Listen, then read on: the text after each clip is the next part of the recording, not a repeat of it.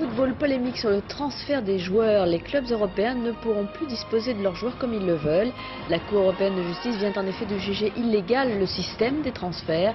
L'affaire avait été soulevée par le Belge Jean-Marc Bosman, qui a finalement obtenu gain de cause. Les libéraux, les libéraux. Le podcast qui revient sur le football de notre enfance. Le 15 décembre 1995, après 5 ans de procédure judiciaire, le footballeur belge Jean-Marc Bosman fait plier le monde du football devant la Cour de justice de l'Union européenne au nom de la libre circulation des travailleurs. En résulte une jurisprudence révolutionnaire qui portera son nom, l'arrêt Bosman, un arrêté qui va bouleverser à jamais la face du football et son système de transfert. Il faut bien comprendre pourquoi cet arrêt est révolutionnaire et revenir sur l'état des lieux avant qu'il ne soit mis en place. La réglementation avant l'arrêt Bosman, Christ, c'est d'abord une limite de trois joueurs étrangers sur le terrain pour chaque équipe. On est vraiment dans l'Europe qui est en construction. On ne parle pas d'Union européenne, on parle de euh, CE e, hein, dans les années 80 où il y a quoi, une communauté de 12 pays. Euh, l'idée d'Union européenne n'est pas encore euh, arrivée, même si elle va, germer donc euh, sur le, deuxième septennat de François Mitterrand. J'aurai le temps d'en discuter, mais surtout dans la législation, on est dans quelque chose où on essaie de protéger le football national. Et comment on protège le football national? C'est que voilà, on met des quotas de, joueurs euh, nationaux sur le terrain et un certain nombre de joueurs étrangers. Et c'est comme ça que bon nombre de clubs ont réussi à faire le nécessaire pour construire de, belles équipes, notamment en France, qui s'est adapté justement en essayant d'avoir le maximum de joueurs nationaux français qui jouent pour l'équipe de France et avoir des joueurs étrangers d'exception. On va le voir euh, notamment sur les finales de, de, Coupe d'Europe que l'Olympique de Marseille a joué, mais aussi par exemple pour les Italiens, cher à Karim, ou les meilleurs joueurs, enfin la, défense italienne, euh, donc euh, aussi laisse la place devant à la créativité des Néerlandais, hein, qui, y avait justement donc Gullit, Richcard et, Van Basten euh, du côté du, Milan. Et c'est ce qui permettait, on va dire, une sorte d'équilibre des forces et l'expression d'un football euh, national avec une identité forte, avec aussi l'apport des meilleurs étrangers, notamment pour la Serie A justement, avec la demande d'indemnité pour les joueurs qui veulent partir avant la fin de leur contrat et ce quota, on se retrouve avec une mobilité des joueurs extrêmement limitée. Seuls les joueurs extraordinaires jouaient à l'étranger ces années-là, les places sont extrêmement chères, Karim. Oui, bien sûr. Et même euh, des, quand on regarde un effectif comme euh, celui du, Barça champion, euh, champion d'Europe, où, on peut retrouver en finale contre, contre le Milan AC des Romario, Stoikov, Coman, c'est des gens choisis, c'est des postes précis. Et euh, c'est des personnes sur lesquelles euh, on compte pour, euh, pour faire la différence. Donc, c'est des investissements colossaux pour l'époque, mais qui, contrairement à aujourd'hui, ne sont plus faits de, de, pour parler, non plus de, d'externalité ou de, ou de, comment dire, de, de, de, résonance, ou du moins il n'y a pas de, de, de, but précis. on, cherche, on cherche vraiment un joueur de foot à l'époque, quelqu'un qui va nous faire gagner quelque chose. Euh, et, c'est ce en quoi le, football euh, sera complètement chamboulé avec, euh, avec cet arrêt. Avec cet état des lieux, on se retrouve avec un football qui a certes sa hiérarchie, notamment à l'échelle nationale, mais globalement assez hétérogène. Surtout un football où tout le monde avait sa chance, car tout le monde avait des joueurs de talent dans ses rangs. Une période durant laquelle il était possible de voir Marseille, l'Étoile Rouge de Belgrade, la Sampdoria, le Steaua Bucarest, Benfica Lisbonne, PSV, l'Ice Rome, Hambourg, Aston Villa, Malmö, le Club de Bruges, Saint-Etienne, le Celtic en finale de la Ligue des Champions. Marseille en 1993, chez Christ, c'est huit joueurs français titulaires en finale de l'AC1. Oui, clairement. Et c'est ça aussi le, mérite de, cet Olympique de Marseille, c'est d'avoir fait ressortir huit joueurs. Et euh, pour beaucoup d'entre eux, à l'exception peut-être d'un, huit joueurs qui, enfin, de, voilà, donc parmi ces huit joueurs, des internationaux français. Hein. c'est vrai qu'il y aura le traumatisme de 93, de, l'automne 93 pour eux, mais beaucoup sont en équipe de France et c'est l'expression aussi euh, de la, j'allais dire, de, de, ce football français qui regarde dans les yeux le football italien puisque Marseille est la bête noire de, de l'AC Milan, hein, de, de, Karim à cette époque-là. C'est le, le, seul à avoir fait essuyer euh, des, des échecs à, à cette époque-là et avec l'apport de joueurs étrangers qui sont pas les moindres, notamment en 93, Abedi Pelé, euh, Rudy Voleur Et à Bolsich, on a quand même un champion du monde, on a un multiple ballon d'or africain et champion d'Afrique euh, également, et après, et un joueur en, devenir qui va devenir une star euh, en, Italie.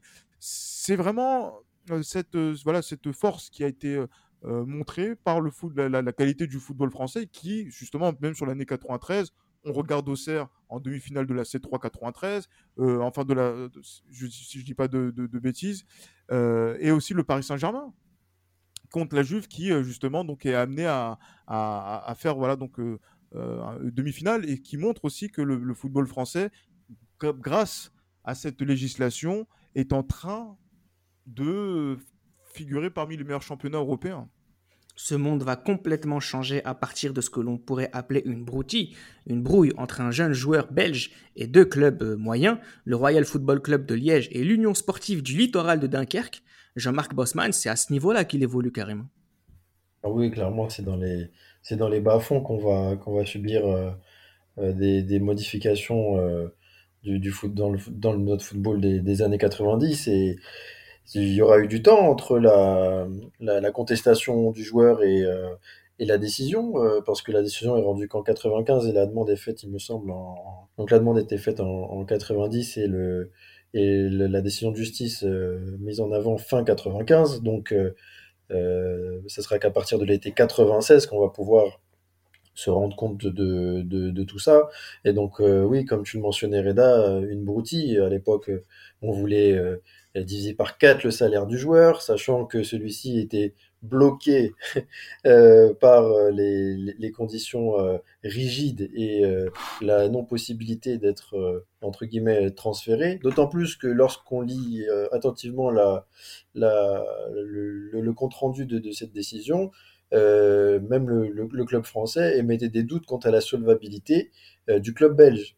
Donc euh, à ce niveau-là, déjà, c'était très litigieux entre les deux. Et ce monsieur a fait les frais de, d'un, blocage et d'une, rigidité en termes de, législation des transferts et d'une ambiguïté qui est jamais mise en avant dans cette histoire entre, les deux clubs. Donc euh, oui, ça part, de Brouty, qui aura des conséquences sur le monde du football et de l'économie euh, sportive monumentales le joueur va refuser justement cette baisse de salaire hein, suite à sa prolongation. C'est du jamais vu. Hein, on te baisse pour te, prolonger. Euh, il refuse. Il est mis sur la liste des transferts. Il entre en contact avec un pays, euh, avec un club qui est de l'autre côté de la frontière, à l'US Dunkerque. Les deux clubs s'entendent sur un trait payant avec une option d'achat, mais finalement Liège se rétracte et le transfert ne peut s'effectuer. Bosman se retrouve euh, sans club et exclu de toute compétition. Il saisit alors le tribunal de première instance de Liège. Ses avocats demandent la suspension du système de transfert de l'époque qui oblige un joueur en fin de contrat à demander une autorisation de départ contre une indemnité. Et à cette première demande, en justice, s'ajoutera plus tard la remise en cause du système de quotas existant qui interdit au club européen de faire jouer plus de trois joueurs étrangers ressortissants de la communauté européenne. Gilles Christ, cette plainte aboutira devant la Cour de justice de l'Union européenne cinq ans plus tard, le 15 décembre 1995, à l'arrêt Bosman. La boîte de Pandore est ouverte. Oui, la boîte de Pandore est ouverte. Et comme je le disais, il y avait justement la construction européenne qui était en train de se mettre en place. un pays comme la France et beaucoup de, nations européennes ont dit oui au traité de Maastricht et donc dit oui au, à, l'Union à, européenne, à sa, création, avec la libre circulation euh, des biens, euh, des, des, hommes, des marchandises et des travailleurs. Et c'est vrai que la question qui ressort de ce de cette euh, voilà donc de ce de cette affaire c'était de savoir euh, et c'était le, c'est le c'est le c'est le nœud de l'affaire le nœud de l'affaire notamment par rapport à cette histoire donc de Bosman c'était de savoir si un club peut-il faire commerce d'un travailleur dont il n'a plus l'emploi. Et à cette question là le euh, justement donc la Cour de justice des communautés européennes qui va devenir Cour de justice de l'Union européenne par la suite a répondu par la, firme, par, la négative. Donc on ne peut pas faire commerce d'un joueur qu'on ne paye plus, qui n'est plus salarié dans, votre, dans votre club. Et surtout aussi, en termes de discrimination euh, donc entre joueurs faisant partie de cette communauté, notamment par rapport à la libre circulation des travailleurs, voilà, donc, euh, donc des, capitaux, etc. Euh, est-ce qu'elle était permises justement donc dans des joueurs qui font pas, qui sont régis par le droit communautaire. Là, encore une fois, ce qui, ce qu'on répond, c'est que il ne doit pas y avoir de discrimination puisqu'un travailleur belge peut aller en France comme il peut aller dans un pays comme le Portugal, l'Espagne. Euh, ou encore, euh, voilà, ou encore la, la, j'allais dire la, Grande-Bretagne. Euh, c'est, c'est, quelque chose qui est un changement majeur dans l'appréciation et dans l'interprétation de ce que va être le, le, football par la suite mais qui est dans la lignée claire et nette de ce qui a été décidé par le, peuple français, notamment lors du, traité de, de Maastricht au mois de septembre 1992. Alors si on reste concrètement dans ce cadre législatif, c'est presque de la logique en fait. Les footballeurs sont des sont des travailleurs comme les autres. Pourquoi ils ne pourraient pas travailler dans n'importe quel endroit euh, du territoire européen? Donc pour le moment, ça reste juste de la logique et ça en devient une, une, une jurisprudence. Les clubs les plus riches ont maintenant euh, les mains libres pour s'attacher les services des meilleurs joueurs du monde sans plus être limités par leur nationalité. Je voudrais quand même qu'on fasse un petit focus, c'est un petit peu l'ironie de l'histoire euh, concernant Jean-Marc Bosman. Euh, Karim, je ne sais pas si tu es à l'aise avec euh, cette question, mais s'il y en a un qui n'a pas du tout profité de cette réalité, c'est lui. Ah oui, clairement. C'est quelqu'un qui s'est retrouvé de 90 à 95 déjà bloqué. Donc, euh, à part, à part s'entraîner et ne pas percevoir de salaire, bah, c'était compliqué. Et ce monsieur a reçu une indemnité d'un million d'euros qu'il a, selon ses dires, dépensé dans ses frais d'avocat et, euh, et dans, dans, l'achat d'une maison. Donc, euh, selon lui, euh, tout a été, tout a été liquidé parce qu'il y avait des rumeurs autour de lui comme quoi, voilà, ce monsieur roulait dans, dans, des, dans des Ferrari, me semble, ou, ou ce genre de, de véhicule. Voilà, en creusant un peu, bah, des journalistes étaient amenés à dire que c'était déjà des choses d'occasion.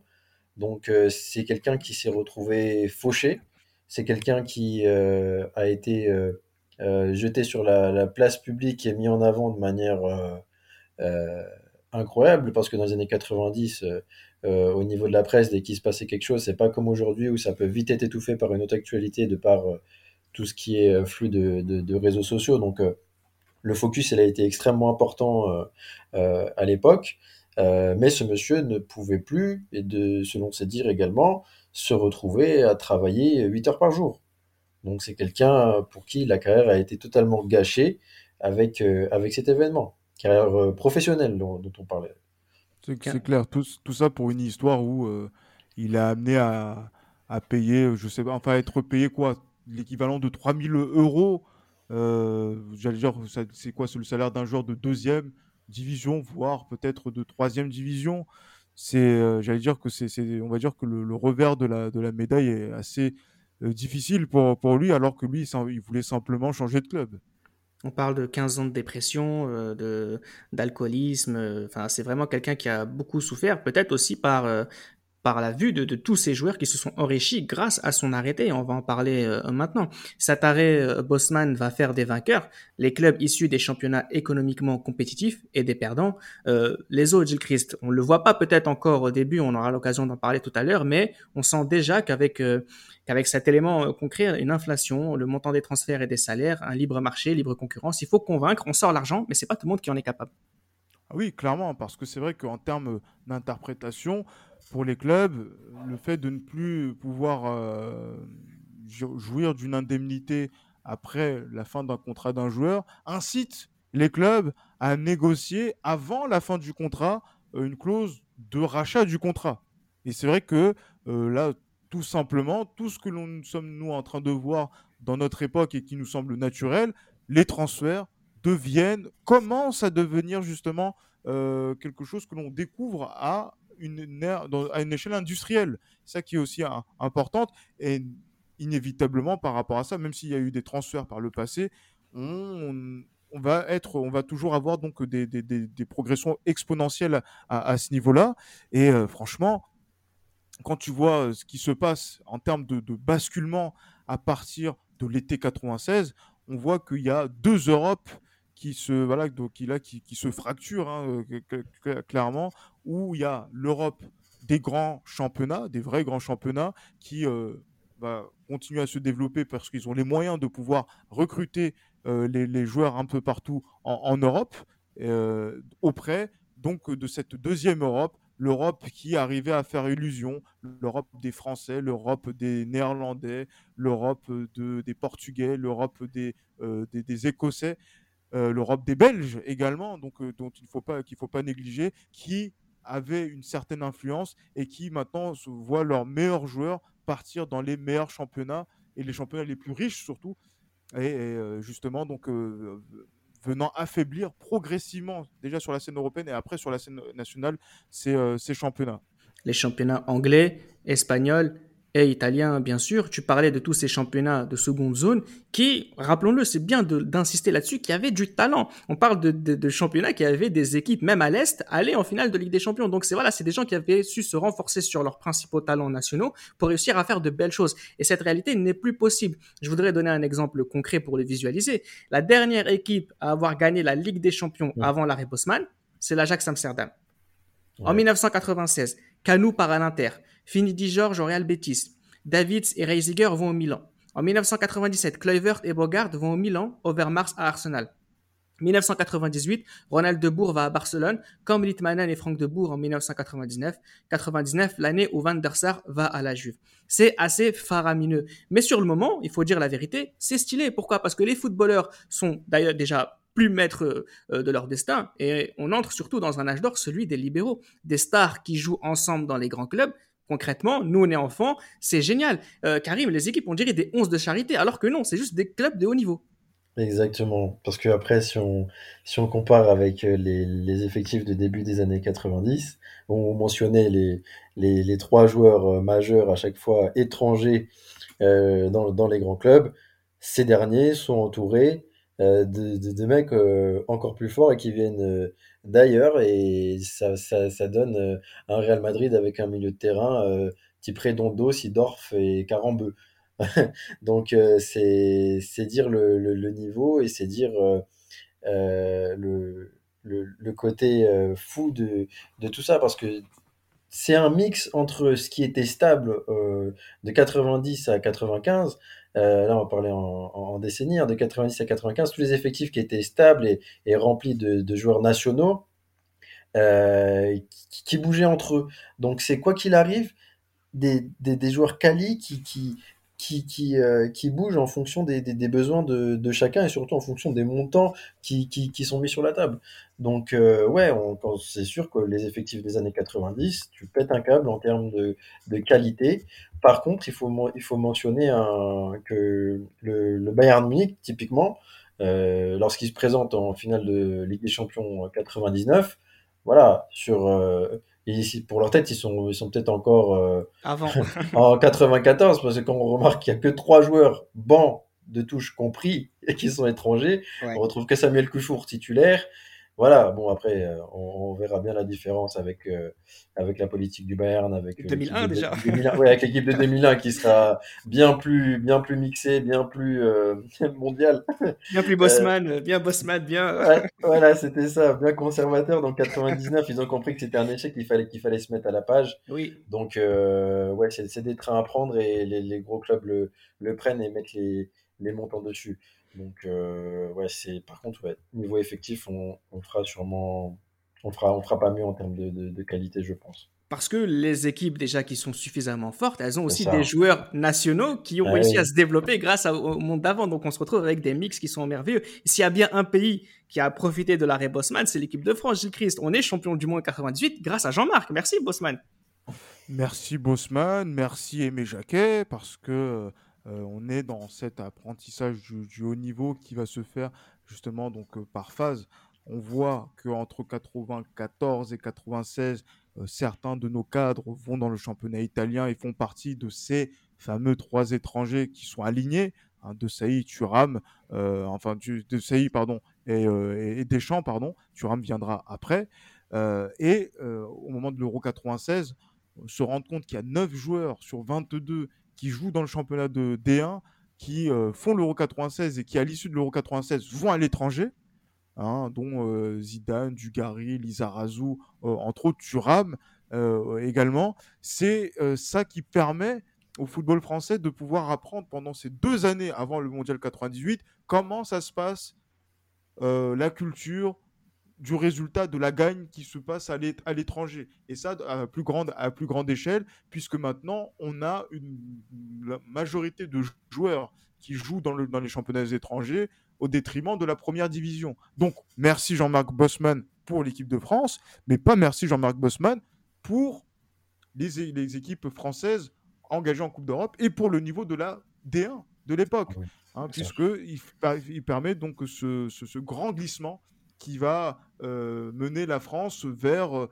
on va dire, un retour dans l'anonymat euh, du, du, football européen, alors qu'il était quasiment au firmament dans la première partie des années 90. Ah, mais c'est important que tu le dises ça parce qu'on va en parler maintenant.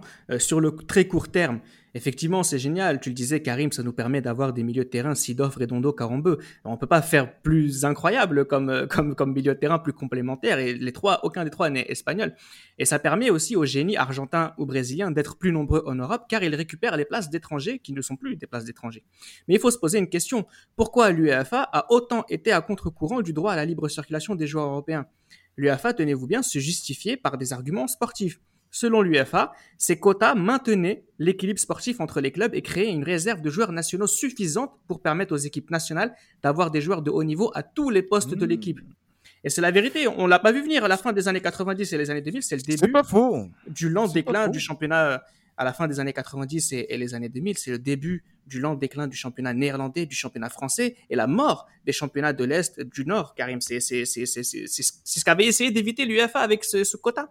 Je, je sais pas, en tout cas, il faut savoir que ça faisait, euh, ça faisait des années que c'était comme ça et que un équilibre bousculé, euh, voilà, euh, c'est jamais évident. Et donc, dans leur argumentation, euh, oui, je suis d'accord. Après, il faut pas oublier que c'est un monde d'avant qui était, euh, même si euh, le libéralisme monte dans les, dans, les années 70 avec Reagan et Thatcher, et donc le monde est déjà en train de changer, mais avec, avec cette nouvelle vague, cette nouvelle, vague pardon, qui touche le sport, l'UEFA, dans les faits, n'a pas tort, parce que quand on regarde tout ce qui est champion d'Europe ou champion du monde, ou même des bons parcours en championnat d'Europe, ça concorde généralement avec euh, soit un finaliste ou soit un, champion de la, même nationalité. Euh, je pense au PSV à fin des années 90, euh, qui concorde également le, le, titre des Pays-Bas en 88, mais ceci peut être tout, à fait contré avec ce que fait le Portugal en 2004. le Portugal en 2004, ou même à partir de 2003, ça fait, ça fait Coupe UEFA, 2004, ça fait, euh, ça fait Ligue des Champions, et le Portugal arrive en finale de, son euro. Donc, euh, y a, pour moi, ça, fonctionne comme ça. Tu, as ensuite des. Ça marche par vague, et c'est vrai qu'avant, c'était très figé avec, euh, avec des joueurs très forts sur leur territoire. Mais je pense que il y a quand même quelques nuances à apporter et, euh, et je trouve que l'exemple du Portugal était, était, assez pertinent pour montrer que voilà, c'est certes vrai de la part de l'UEFA, mais dans ce, dans ce nouveau football, il y a quand même des choses encore à tirer au, niveau national si le travail est bien fait et l'Espagne le confirmera à la fin de, de la décennie 2000 euh, pour le coup. Tu voulais réagir, Gilles Christ? Oui, parce que justement, euh, Karim, le fait de, de, de, mettre en avant le Portugal, c'est quand même l'exception euh, qui confirme la règle hein, dans, à, ce niveau-là. Et après, pour, pour, euh, pour l'Espagne également, euh, c'est vrai que quand on regarde aussi les, les différents effectifs, l'apport des joueurs étrangers est encore présent et qui se met au contact de ce mélange hein, donc entre les meilleurs joueurs espagnols et les étrangers qui sont censés faire la, différence, qui sont maintenant des extra communautaires. Mais voilà, c'est quand je quand on voit tout ça et qu'on voit justement donc cet équilibre qu'a voulu préserver, mettre en, avant et préserver l'UEFA, voilà, c'est ce qui fait qu'aujourd'hui, quand on a une discussion sur les réseaux sociaux et qu'on entend certains supporters dénigrer le sacre européen de l'Olympique de Marseille, euh, voilà, il cet avis est biaisé parce que l'Europe de l'avant, à Bosman, permet justement donc de voir le championnat belge qui est, au qui est devant, permet de voir le championnat néerlandais qui est devant, de voir le championnat russe qui justement a son mot à dire, de voir les Écossais avoir leur mot à dire aussi dans, dans, dans le football européen. Et quand justement, après la Rebosman, ces équipes-là, ces pays-là, euh, de la France, les Pays-Bas et tous ces autres pays que j'ai cités n'ont plus leur mot à dire, et eh bon on se dit, mais attendez, mais il y avait des équipes de merde à l'époque. alors que ce sont les mêmes équipes que le Milan dominait dans les années 90 et là que personne ne trouve rien à, redire. S'il y a un biais justement par rapport à tout ça et qui fait que l'arrêt Bosman aussi a, j'allais dire, contribué, contribué à faire disparaître cette partie du football-là qui arrivait à s'exprimer et à avoir un style particulier. Parce que c'est vrai qu'il n'y a, a, pas cette uniformisation des styles de jeu en Europe. Et voilà, quand vous allez dans un pays, euh, par exemple, vous allez en Écosse, vous savez comment vous allez jouer quand vous allez en Écosse. Pareil en Angleterre, pareil quand vous allez en Allemagne, pareil quand vous allez jouer contre des Yougoslaves euh, à, l'époque. Et là, euh, justement, donc le fait de pouvoir faire ces échanges entre pays communautaires, amène progressivement à une, uniformisation pardon, du, football euh, euh, qui, est, qui sévit maintenant aujourd'hui. Factuellement, l'élite européenne s'est considérablement resserrée et la Ligue des Champions a perdu en, diversité. Mais a-t-elle perdu euh, en niveau? Et c'est la question que l'on va se poser maintenant, vu que l'on va voir les effets concrets de l'arrêt Bosman sur le football d'aujourd'hui, maintenant que tous les footballeurs formés avant l'arrêt Bosman ont pris leur retraite. Première réalité, Gilles Christ, la présence majoritaire de joueurs étrangers dans la plupart des grands championnats.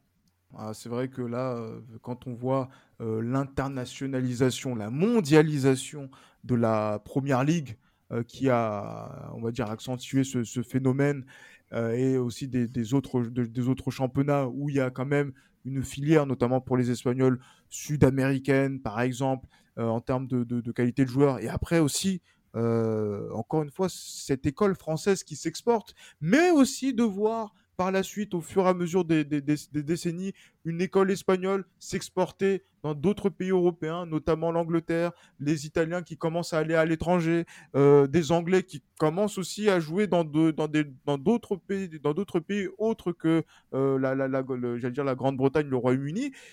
Euh, c'est vrai que à ce niveau-là, on voit que dans ces grands championnats-là, on est amené à, faire en sorte qu'il y ait des tours de Babel. Hein, dans certains clubs. Quand on voit par exemple l'Inter, quand on voit euh, Arsenal.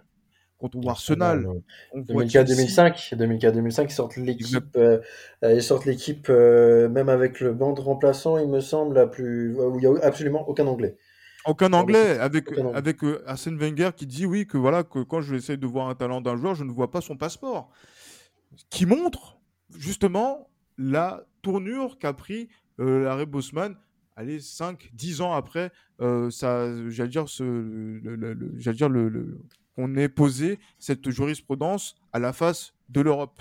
On va parler du rôle de Wenger aussi dans un certain sujet un peu plus tard, où c'est pas forcément quelqu'un qui a fait du bien dans la manière d'appréhender euh, euh, le football euh, post Harry Bosman, post retraite de tous les joueurs formés avant Harry Bosman. Je fais cette petite précision quand même un petit peu. Pourquoi? Parce que moi, à titre personnel, je considère que les joueurs qui ont été formés avant l'arrêt Bosman et qui ont joué dans les années 2000, 2005, 2010 ont quand même réussi à avoir peut-être un certain état d'esprit, notamment dans la manière d'appréhender le sport. Et on se retrouve avec des joueurs qui sont quand même super forts. je voudrais juste faire une petite précision aux statistiques. Hein. 60% des étrangers jouent en enfin, l'Angleterre est constituée de 60% d'étrangers, l'Allemagne 56%, euh, l'Italie 60% d'étrangers, le Portugal 64% avec euh, beaucoup de joueurs aussi euh, de, joueurs brésiliens. Il n'y a que l'Espagne qui fait office un peu de d'équipe euh, de nation un peu unique avec euh, simplement 38% de joueurs étrangers dans son effectif. On peut mettre ça en parallèle avec euh, la crise, la crise des suprêmes qui a eu lieu en Espagne et qui font qu'ils bah, avaient juste plus les moyens de, payer des mecs comme ça peut être le cas à, l'étranger. Je posais une question un peu concrète aussi, le déclin des pays les plus historiques à cause de la concurrence. Je parle hein, de ce qu'on a dit tout à l'heure à la France, la Belgique, les pays de l'Est. Dans quelle mesure tu penses, Karim, qu'elle a aidé le football à devenir plus fort ou à moins fort, la disparition de ces, nations?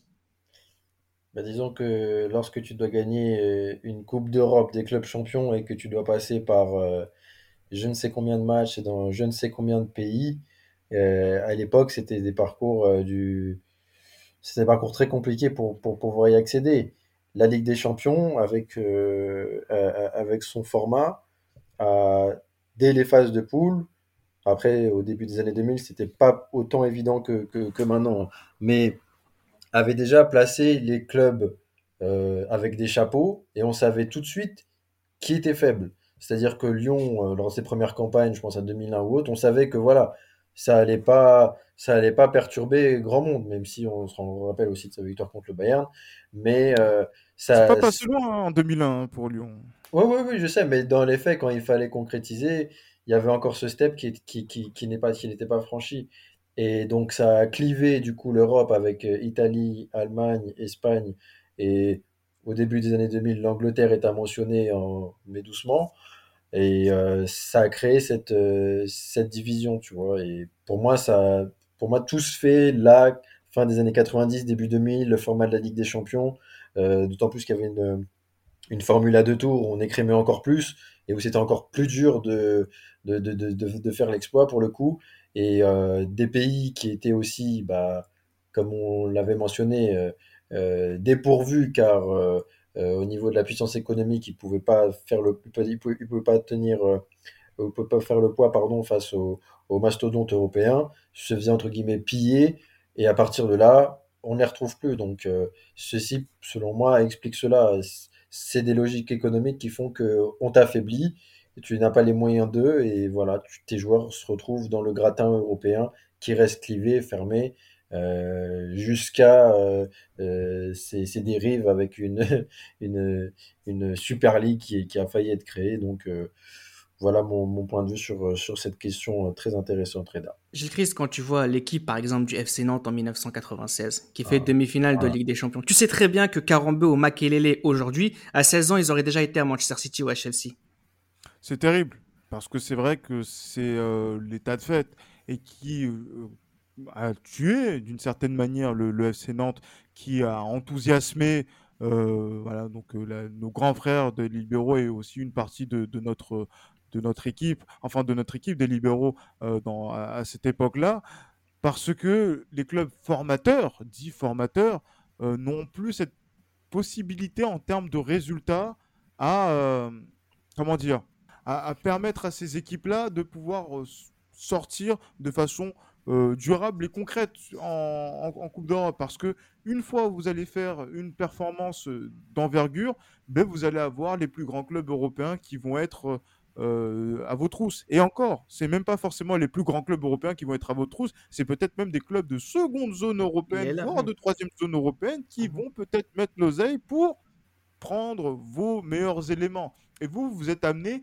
à être une sorte de machine qui doit sortir des joueurs, et euh, à un moment donné, vous n'arrivez plus à suivre. Et regardez le FC Nantes, comment ça s'est passé? Ça s'est délité au fur et à mesure, avant même de, de, de connaître des, une chute monumentale euh, dans les années 2000. Et euh, voilà, peut-être le retour du, du FC Nantes sur les compétitions nationales voilà, fait que voilà, maintenant, aujourd'hui, on ne parle plus de Nantes en tant que référence en termes de jeu et en termes de résultats au niveau français et parfois européen mais comme une équipe sympathique qui a remporté la Coupe de France il y a, quelques, jours de cela, au moment où on enregistre. Je voulais rajouter juste de, de l'eau euh, à notre moulin, dans le sens où on mentionnait l'Ajax 95 qui a été euh, qui a été pillé et qui, qui se régénère parce qu'en 2002-2003, n'oublions pas qu'elle arrive en quart avec une équipe où il y a. On est toujours dans, dans, les, dans, les, dans les restes du monde avant Bosman, c'est ce que je disais tout à l'heure sur euh, ce que ça. je pensais du. Avec une équipe qui se régénère avec euh, Zlatan Ibrahimovic, euh, euh, Van der Vaart, euh, Snyder, et, chez, et vous. Tout, et, chez vous, et tout, tout, tout ce monde-là. Voilà, de 2003-2004, ça, ça, ça, commence déjà à tirer un petit peu la langue, et après, c'est une équipe pillée. Donc même quand tu te régénères, tu n'as plus la capacité de, surtout quand tu es un club euh, comme, comme Ajax. Et tu, tu, tu, peux plus en fait, c'est bien ça le problème.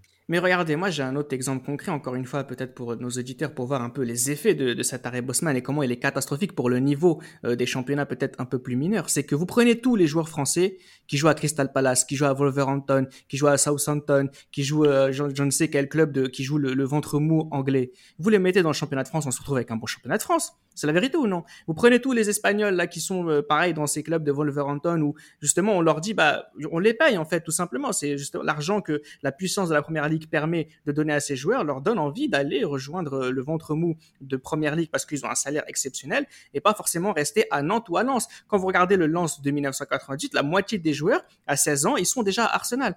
Et c'est pour ça aussi qu'il y a cette réalité concrètement où on se dit il y a beaucoup de joueurs qui finalement préfèrent euh, la, les alertes de l'étranger, les alertes financières de l'étranger, plutôt que de rester sur place et, progresser. Après, la question, c'est de savoir est-ce qu'ils allaient vraiment progresser en, restant sur place. Je pense, Frédéric, qu'il est extrêmement compliqué pour un, club français qui, lorsqu'il voit un joueur euh, lambda faire, faire une bonne saison sortie de nulle part et voir un, Newcastle, comme c'était leur habitude au début des années 2010, poser un, un 20-25 millions sur ton joueur ou un Aston Villa, crois-moi que c'est très très très dur à, à, refuser. Et tu Bien sûr que, c'est très dur à refuser. Moi, je leur veux pas aux joueurs. Je dis juste que c'est. Non, je parle pas du joueur, c'est même, le club. C'est même le club. Le, joueur, au final, lui-même, au final, maintenant, les joueurs, bon, dans, dans, les faits, on sait de quoi est fait leur carrière et ce à quoi ils aspirent. On va pas s'attarder là-dessus. Mais les clubs qui nécessitent euh, provision, tu, tu, tu n'espères qu'une chose, c'est que l'un de tes joueurs fasse une bonne saison et que tu le vendes à 30 millions d'euros à un pigeon anglais. C'est le modèle économique des clubs français actuellement. Bah, moi, je trouve qu'ils ont peut-être, j'allais dire, raison de profiter d'un oui. système non, mais oui, clairement, oui, non, mais moi, je le ferais pareil si j'étais président. C'est juste très dommage. C'est juste très dommage ah, parce que. Le euh, football empathie. Un mec, un mec, je sais pas, moi, j'allais dire, euh, je, je, Abdoulaye Doucouré ou des Coquelins, tous ces gens-là, ils sont pas forts. On va pas se mentir, ils sont pas plus forts que d'autres. Mais tous réunis dans le championnat de France, on se trouve avec un championnat qualitatif. Et c'est pareil pour le Portugal, c'est pareil pour, euh, c'est pareil pour la Belgique, c'est pareil pour n'importe quelle autre sélection, championnat national. Le plus dramatique, selon moi, dans, cette concurrence, euh, dans cette concurrence hein, qui, euh, qui, euh, qui, est dans, qui va dans l'intérêt des plus grands clubs, c'est qu'elle commence très jeune. Euh, J'écris s'il existe un véritable marché des transferts des enfants européens. Aujourd'hui, des garçons qui ont 14, 15, 16 ans voient des millions se jouer sur leur tête, des, garçons qui autrefois seraient restés dans leur club formateur jusqu'à 21 ou 22 ans. Oui, effectivement, parce que là, je pense qu'il y a quelque chose sur lequel il faudra euh, à terme quand même sévir et punir également aussi le, comportement de, certains clubs, euh, y compris euh, voilà donc il y a eu Chelsea notamment à ce niveau-là, il y a aussi le Real Madrid, il faut en parler également et que voilà que je que je soutiens et que voilà qui est cher à mon cœur, mais qui a aussi des pratiques qui sont à la limite du de la ah j'ai pas envie de sortir le mot parce que ça peut me créer des problèmes. La décence de la décence, voilà, merci Reda, euh, à, ce niveau-là, puisque en fait, ce marché de joueurs mineurs qui n'est pas permis euh, dans le football, euh, dans le football européen, mais commence à se mettre en place par des voies de contournement, avec la complicité de parents, mais à qui on, met sur la table des, sommes faramineuses qui n'auraient jamais vu ah oui. ni d'Adam ni d'Ève. Dans, boucher, coiffeur, boulanger comme nos parents, tu vois tout cet argent, c'est on peut pas leur en vouloir, c'est juste de réguler un système. Et clairement, mais le problème c'est qu'aujourd'hui, euh, voilà, peut-être il y a des joueurs qui n'ont même pas le brevet. Euh, qui n'ont même pas le, qui voilà qui ne qui, qui, sont même pas encore au lycée, ils peuvent qui signer une prime à la signature qui peut faire 6 euh, chiffres, voire 7 chiffres. C'est ça qui est, c'est quand même quelque chose euh, dont on ne se rend pas compte parce qu'on est dans une surenchère permanente où il faut dénicher le talent le plus tôt possible. Donc, c'est-à-dire que même le joueur qui n'est pas encore formé et qui est juste, qui sort juste de sa préformation peut voir sa valeur marchande augmenter et être au, cœur d'une spéculation. Je ne parle, voilà, j'ai envie de penser à certains joueurs qui sont au Paris Saint-Germain aujourd'hui, qui sont plus des vedettes des réseaux sociaux que des joueurs de qualité évidente dans le football professionnel, qui sont dans cette optique-là et qui aujourd'hui sont millionnaires alors qu'ils n'ont joué que des bribes, des bribes de matchs de Ligue 1 parce que le PSG aussi dérégule aussi le, championnat. Mais ça, c'est encore une autre histoire. Mais c'est vrai que ce marché de jeunes joueurs euh, avec les Arsène Wenger, justement, qui a été eh euh, le, père, je ne dirais pas le mot que je pense euh, juste après, sinon je vais avoir des problèmes, de, tout ça. Et voilà, donc tous ces, tous ces clubs-là, maintenant, qui sont dans cette course et dans cette lutte, ben voilà quoi, ça ne donne pas forcément foi en, l'avenir par rapport à la formation, par rapport aussi à comment va se passer le business euh, dans les années à venir. Et puis moi, ce qui m'attriste aussi, euh, on va pas, on va pas en parler longtemps, c'est que à part Fabregas ou Paul Pogba, je vois pas de véritable réussite de joueurs qui ont connu de tels transferts avant euh, leur majorité. Donc c'est même pas non plus quelque chose euh, qui a des certitudes de fonctionner. Tous les joueurs prêtés par Chelsea aux Pays-Bas, je, j'en vois pas des masses qui sont aujourd'hui devenus des footballeurs stars du, du championnat mondial. Surtout que c'est un système qui a quand même quelques années déjà maintenant. Donc c'est même pas, c'est de la spéculation. Donc on n'a aucune garantie dit, on mise sur un potentiel, pas sur un talent. C'est la même chose avec les Brésiliens hein, qui à 18 ans euh, partent en Russie ou en Ukraine. Hein. Ils sont incapables de dire non aux sommes proposées. Et résultat, regardez la sélection du Brésil, une catastrophe. Depuis qu'ils vont, depuis qu'ils vont en Coupe du Monde avec de moins en moins de joueurs locaux, ils font des résultats flingués car les joueurs ne progressent plus et il faut le dire. Que faisons-nous maintenant? On peut, on peut pas juridiquement euh, revenir en arrière, l'UFA a essayé de contourner la réalité de l'Union européenne en imposant un nombre de joueurs formés au club dans les listes des équipes inscrites en, Ligue des Champions. On a tous joué à Football Manager, hein. tu mets juste des mecs de U16 et après tu mets tous les étrangers, ça passe. Hein. Donc euh, même ça, c'est. Mais justement, tu parlais Karim de, de Super League et je vais poser la question maintenant, c'est que cette polarisation, jusqu'où elle va aller? On en parlait dans un de nos live Twitch, euh, c'était une post-discussion après euh, le remarquable Pays-Bas-Italie. Euh, Gilles mentionnait un football, à, à 7 avec que, des stars. moi, plus un modèle NBA, mais ça ressemble beaucoup au modèle Super League. Honnêtement, c'est extrêmement compliqué et même après mes réflexions et plein de discussions, j'arriverai jamais à sortir un modèle ou une idée de modèle concernant le, le, futur du football dans le sens où tout, pour moi, il n'y a, a plus rien n'a de sens dans le sens où j'imagine pas le nombre peut-être de transferts qui ont eu lieu juste avec euh, des vidéos YouTube. Avant, Porto avait une cellule de recrutement avec je ne sais combien de téléviseurs et il n'en reste plus beaucoup des comme ça où les gens regardaient absolument tous les matchs, ils ne s'attardaient pas sur des conneries et allaient voir le gars et proposer un, proposer, pardon, un projet incroyable. D'ailleurs, vous pouvez me regarder, je parle pas que de Porto, regardez juste l'effectif de Benfica en, 2010, tous les mecs qu'ils avaient réussi à sortir et comment ils ont pu bien les vendre et euh, la qualité qu'ils avaient pu apporter avec leur parcours en Ligue des Champions. Bref, c'est quelque chose qui semble très très très très loin alors qu'on parle d'une dizaine d'années, ce qui est un peu un peu écœurant quelque part. Mais pour pas jouer les, les vieux cons, c'est c'est le modèle dans lequel on est, c'est le modèle euh, où voilà, dans le modèle dans lequel Instagram sera obsolète dans d'ici deux ou trois ans, on sera pas ce qui, on, on pourra pas savoir ce qu'il va y avoir.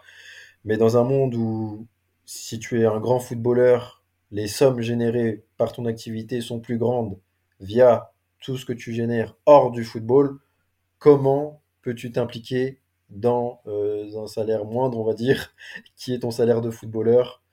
Je sais pas. Il y a un moment donné où la donnée économique est tellement forte que je sais pas si ton esprit et surtout les gens et l'entourage autour de toi va faire que voilà, tu vas avoir une conscience footballistique, quelque chose, on a parlé dans le dernier podcast avec Yvan Turam, c'est aux antipodes de tout ce qu'on a pu euh, mentionner dans, dans, dans, ce magnifique épisode je ne sais pas. Quand, je ne sais pas. Aujourd'hui, en 2022, quand ton salaire, euh, quand ton salaire principal vient de, revenus publicitaires et, autres activités, euh, je, je, vois pas dans quel modèle on va s'inscrire. D'autant plus que maintenant, les règles déjà sur le football ont changé. Tu sais même plus si tu peux euh, exulter après un but parce que tu sais qu'il va, tu vas te manger une clim avec la VAR potentiellement. Les émotions sont, sont complètement hors hors champ, hors champ du football. Donc, euh, il y a plein de choses qui, qui, qui, ne sont plus. Mais pour en revenir à, à, la question, le, le modèle, moi, j'arriverai pas à le définir dans le sens où tout va trop vite. Et déjà, rien qu'au niveau des, des règles, je trouve qu'il y a a pas grand chose de stable. Donc, euh, le modèle super football, certes, on va y tendre, mais comme l'UEFA a l'air d'avoir 10% de conscience ou de semblant ou de faux euh, pour euh, arrondir les angles ou pour faire chier certaines personnes parce qu'après ça, va, ça, ça, devient très très vite de la géopolitique. Je ne sais pas, je ne sais pas ce qui, ce qui va en devenir, mais moi ce qui, ce qui, ce qui me désole le plus, ce sera l'implication des joueurs dans leur carrière. Mais comment leur en vouloir avec euh, tout ce qu'il aurait proposé, je ne sais pas, Reda soit on va à fond dans la polarisation et dans ce cas-là, il faudra accepter l'idée d'une Super League, soit on regarde le modèle anglais, Gilles Christ, et du Brexit. on est entre les deux de toute façon aujourd'hui. Je ne sais pas si euh, ce sera l'idée du, Brexit, oui, mais euh, c'est vrai que dans, le fond, euh, c'est vrai qu'on a essayé de, voir et de renégocier les, termes de traité, on communautaire, sur lequel, par exemple, la France a dit non en 2005 pour peut-être revoir un nouveau modèle de, société euh, qui ne soit pas tourné vers l'ultralibéralisme, comme ça a été le cas euh, justement donc, par rapport à ce traité de Lisbonne, qui est juste le traité euh, de 2005, donc, qui a été revisité et qui est passé par la voie parlementaire, qui fait que, voilà, ce qui, la seule chose qui va permettre de pouvoir changer ce type de modèle, c'est déjà d'une, la décroissance, donc c'est-à-dire euh, euh, être euh, arrêter cette course à toujours plus de revenus, toujours plus de matchs, toujours plus de, de, de, joueurs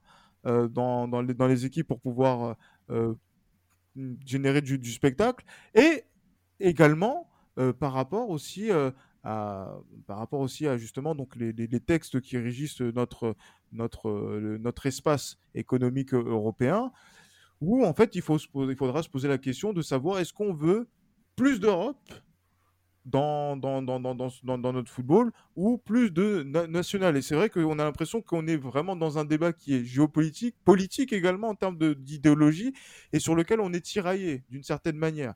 Mais après, voilà, c'est ce genre de choses-là qu'il faudra voir, réfléchir euh, au cours des, prochaines années, notamment par rapport aux choix que l'on fait de nos décideurs politiques et aussi de nos dirigeants au niveau des différentes fédérations qui régissent le football en Europe et aussi dans le, dans le football national, où euh, il y a des personnes qui euh, voilà, donc voient l'intérêt par rapport au portefeuille et qui n'ont pas de vision particulière par rapport à, déjà aux intérêts des joueurs, qui étaient déjà les premiers concernés par rapport à la Bosman au départ, mais justement on est rentré dans un autre système où on est tombé dans le, dans le vice par rapport à ça, où les joueurs ont pu décider de certaines choses, mais que euh, voilà, donc c'est tout un environnement, un entourage qui a su mettre la main sur le milieu du football.